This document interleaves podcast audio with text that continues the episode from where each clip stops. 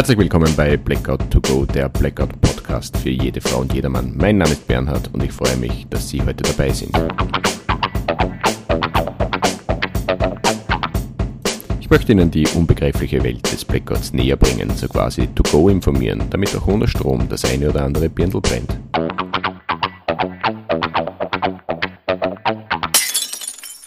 Herzlich willkommen bei Blackout to Go Staffel 1 Folge 3 Kenne die Gefahr. Es ist meine Ehre, dass Sie heute wieder dabei sind. Mit dieser Folge beginnt aus meiner Sicht die eigentliche Krisenvorbereitung für den Blackout-Fall. Folge für Folge werde ich Teilbereiche herausgreifen und die Auswirkungen und Herausforderungen hervorheben und natürlich auch Anstöße für eine persönliche bzw. familiäre Auseinandersetzung aufzeigen. Damit können Sie sich ein Bild machen und individuelle Vorbereitung treffen. So wie es für Sie am besten passt, denn die eierlegende Wollmilchsau gibt es leider nicht. In dieser Folge aber möchte ich mit den Indikatoren eines Blackouts beginnen, damit Sie selbst zwischen Stromausfall und einem möglichen Blackout unterscheiden können. Denn bekannterweise werden die Stromausfälle in Zukunft immer mehr. Sie wissen schon, Wetterextreme, Stromnetze am Limit und Auswirkungen von anderen Krisen. Und es macht natürlich keinen Sinn, wenn wir bei jedem Stromausfall in einen Krisenmodus schalten. Anschließend möchte ich den Fokus auf die Beleuchtungsfrage lenken. Schon deshalb, weil die Beleuchtung auch bei einem unter Anführungszeichen normalen Stromausfall ein Thema darstellt. Und ohne Licht wird vieles viel, viel schwieriger werden. Aber zunächst einmal starte ich mit der Fähigkeit, ein Blackout überhaupt zu erkennen. Denn es könnte Sie überall treffen, in der Arbeit, bei Freunden, zu Hause oder auch sonst wo. Und fast überall lassen sich diese Indikatoren überprüfen, mit denen Sie dann unterscheiden können, ob es ein normaler gewohnter Stromausfall oder vielleicht doch ein ungewohntes Ereignis wird.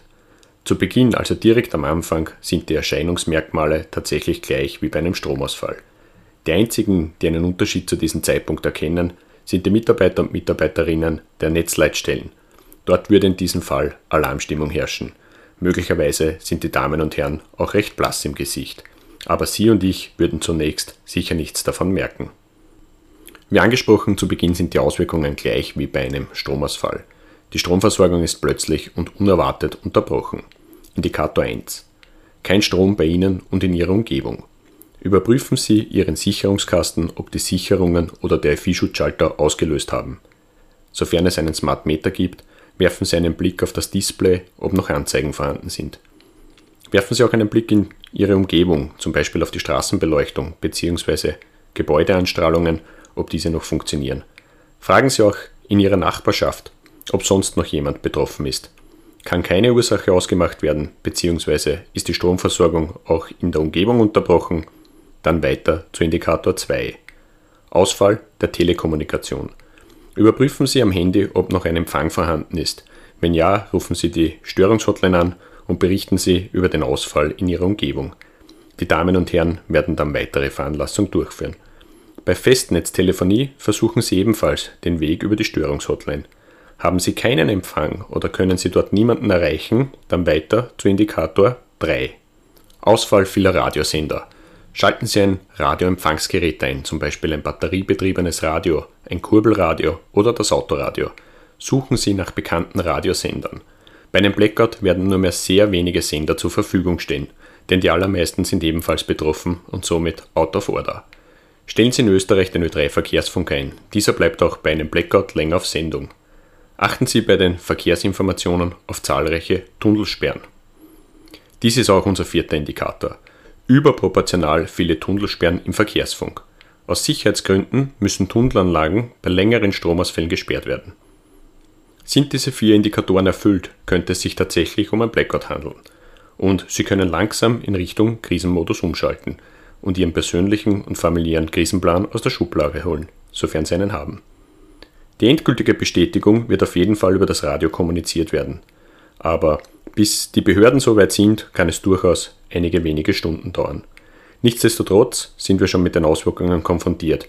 Und wie angesprochen, möchte ich mit der Beleuchtung beginnen. Mit dem Stromausfall fällt in ihren vier Wänden die gesamte Beleuchtung aus. Küche, Gang, Wohnzimmer, Toilette, überall. Am Tag wird sich die Herausforderung in Grenzen halten.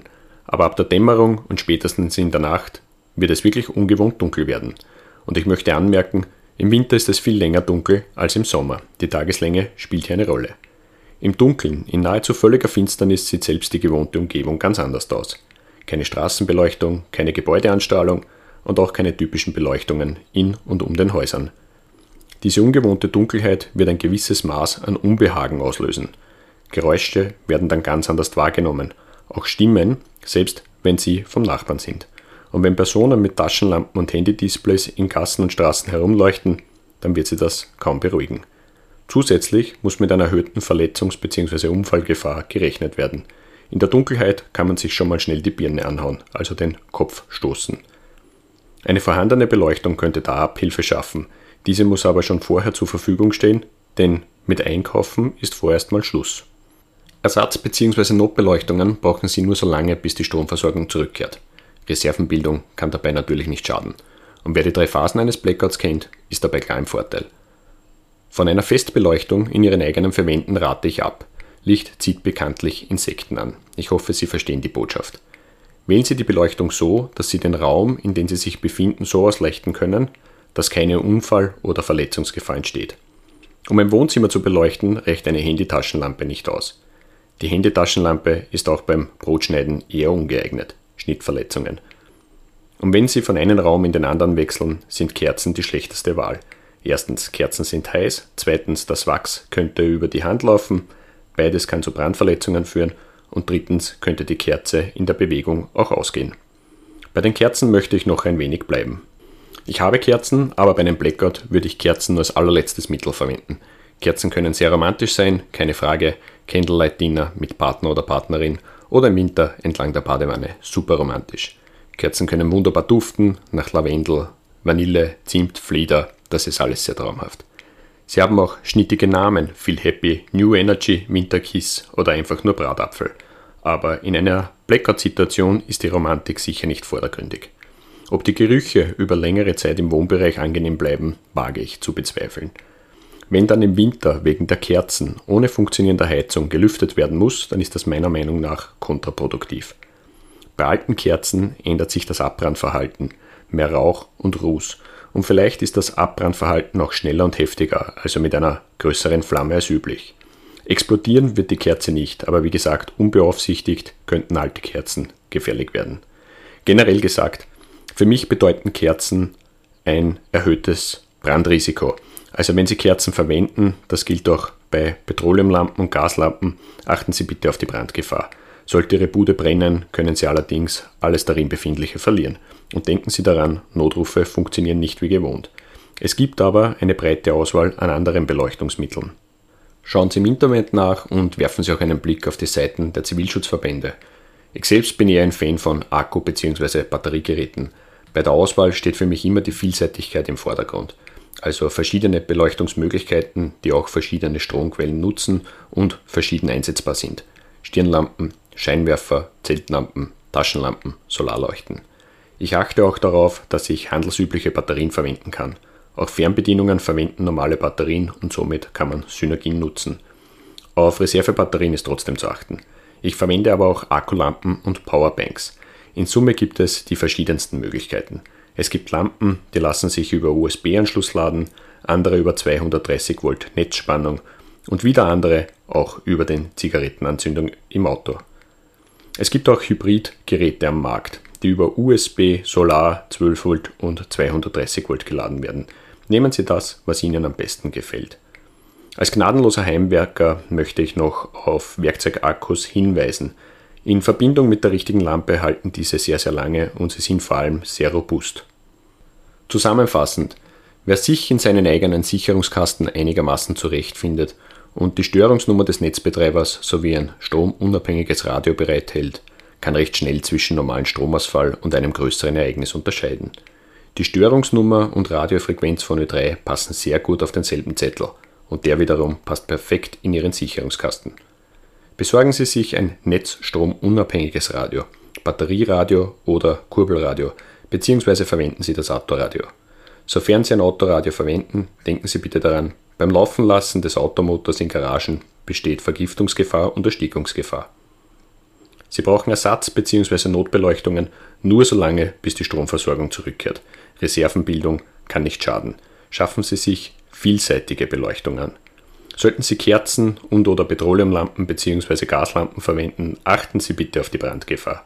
Die Feuerwehr hat im Blackout-Fall ohnehin schon genug zu tun. Soweit so gut. Folge 3 beendet. An dieser Stelle ein Dankeschön an den heutigen Folgensponsor, Firma Content Link, der digitale Content-Vermarkter in der Dachregion. Herzlichen Dank. Abschließend der Ausblick auf die vierte Folge, die sich nennt Blackout to Go, kenne die Gefahr, Wasserversorgung. Die Wasserversorgung ist eine der wesentlichsten Punkte bei der persönlichen Krisenvorbereitung. Und da der Mensch ohne der Zufuhr von Flüssigkeit nicht lange überlebt, kann eine dementsprechende Vorbereitung sicher nicht schaden. Sie würden auch nicht ohne Fallschirm aus einem Flieger springen. Zu guter Letzt, sollte Sie ein Thema besonders interessieren, dann schreiben Sie mir über das Kontaktformular auf meiner Homepage unter blackout-podcast.at.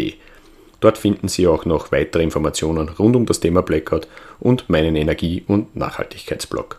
Sofern Ihnen mein Podcast gefällt, können Sie diesen gerne abonnieren und natürlich auch teilen. Ich würde mich riesig darüber freuen. Herzlichen Dank für Ihre Aufmerksamkeit. Bleiben Sie dran, damit auch ohne Strom ein Birndl brennt.